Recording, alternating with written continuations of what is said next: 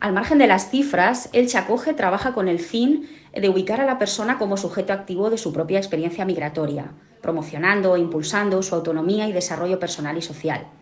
Promover y reivindicar los derechos de las personas migrantes y refugiadas al tiempo que fomentamos la capacidad de acogida de la sociedad española. Quiero destacar el papel decisivo del voluntariado como implicación de la sociedad civil en el proceso de transformación social.